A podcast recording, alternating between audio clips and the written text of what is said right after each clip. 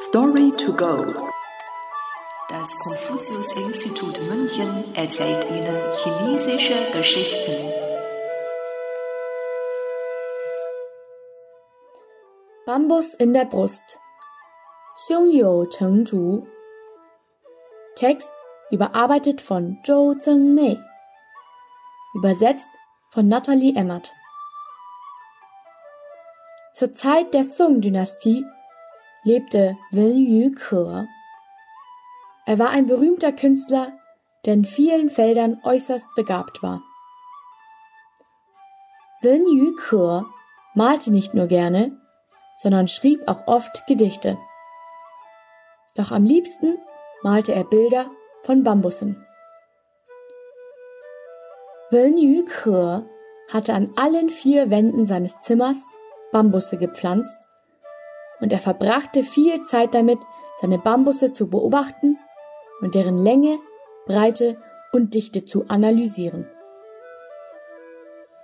Er merkte, dass der Bambus je nach Saison und Wetter unterschiedlich gut wuchs. Nach einer Weile war Wen Yu Ke so gut vertraut mit den Blättern, Wurzeln und Zweigen des Bambus, dass er diesen bis aufs Detail kannte.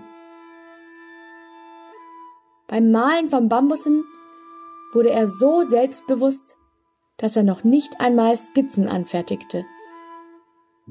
Denn auch ohne diese malte Wen Yu die Bambusse lebensecht. Wen Yu malte und malte und wurde immer berühmter. Immer mehr Menschen suchten ihn auf, um ein Bambusbild anfertigen zu lassen.